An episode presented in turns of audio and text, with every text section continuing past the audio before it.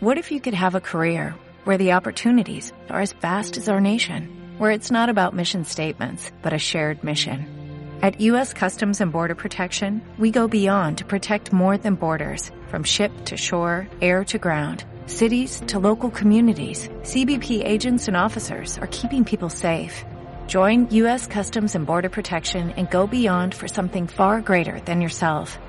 Learn more at cbp.gov/careers. Si eres nuevo en esto del marketing digital, a lo mejor lo que voy a contarte es la primera vez que lo oyes. Si es así, presta atención porque es algo que deberías conocer. Pero por poco que lleves en este mundillo del marketing, seguro que has oído hablar de Facebook Ads, aunque no lo hayas usado nunca. El nombre no da lugar a mucha confusión, Facebook Ads son, pues eso, los anuncios de Facebook. Una plataforma creada por la empresa de Mark Zuckerberg que se ha convertido en una herramienta casi casi imprescindible en toda estrategia de marketing.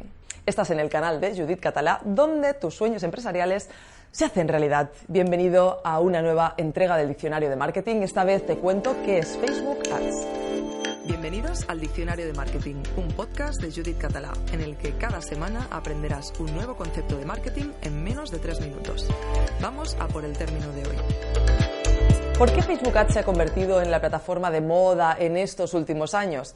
Pues básicamente porque, comparado con lo que había antes, te permite conseguir un retorno de la inversión o ROI bastante alto. Antes era todavía más, pero los tiempos en los que podías conseguir un lead por céntimos ha pasado ya a la historia. Desgraciadamente, ahora para controlar al céntimo los costes de una campaña necesitas o bien formarte muy bien y hacer muchas pruebas para dominar la plataforma, o bien ponerte en manos de un profesional. Estos son los traffickers, palabra que hasta hace relativamente poco no conocía nadie, pero hoy ya es de uso común entre los marketeros. En otros países también se conocen como media buyers. Facebook Ads está en auge por varios motivos. Uno, porque Facebook ha cortado de raíz el alcance orgánico de las fanpages, vamos, las páginas de empresa, así que si pretendes que la gente vea tus publicaciones, ellos quieren que pases por caja y lo están dejando muy claro.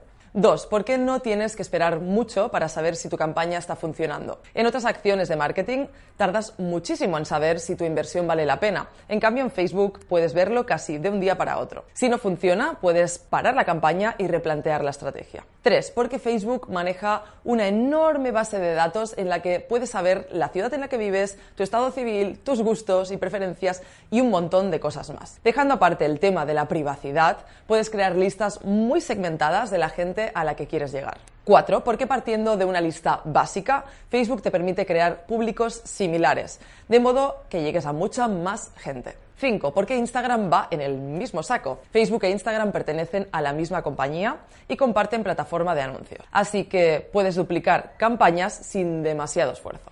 Si quieres hacer una campaña de anuncios en Internet, ¿es Facebook tu única opción? Por supuesto que no. Tienes Google Ads, YouTube Ads, anuncios de LinkedIn. Bueno, en realidad en casi cualquier red social tiene alguna opción para anuncios o la está montando. Pero al menos de momento, Facebook sigue siendo una de las más efectivas. Este podcast ha llegado a su fin. Recuerda que puedes consultar todos los términos de marketing en vídeo en judithcatala.com barra diccionario de marketing. Nos vemos la próxima semana por aquí con más aprendizajes. Muchos éxitos.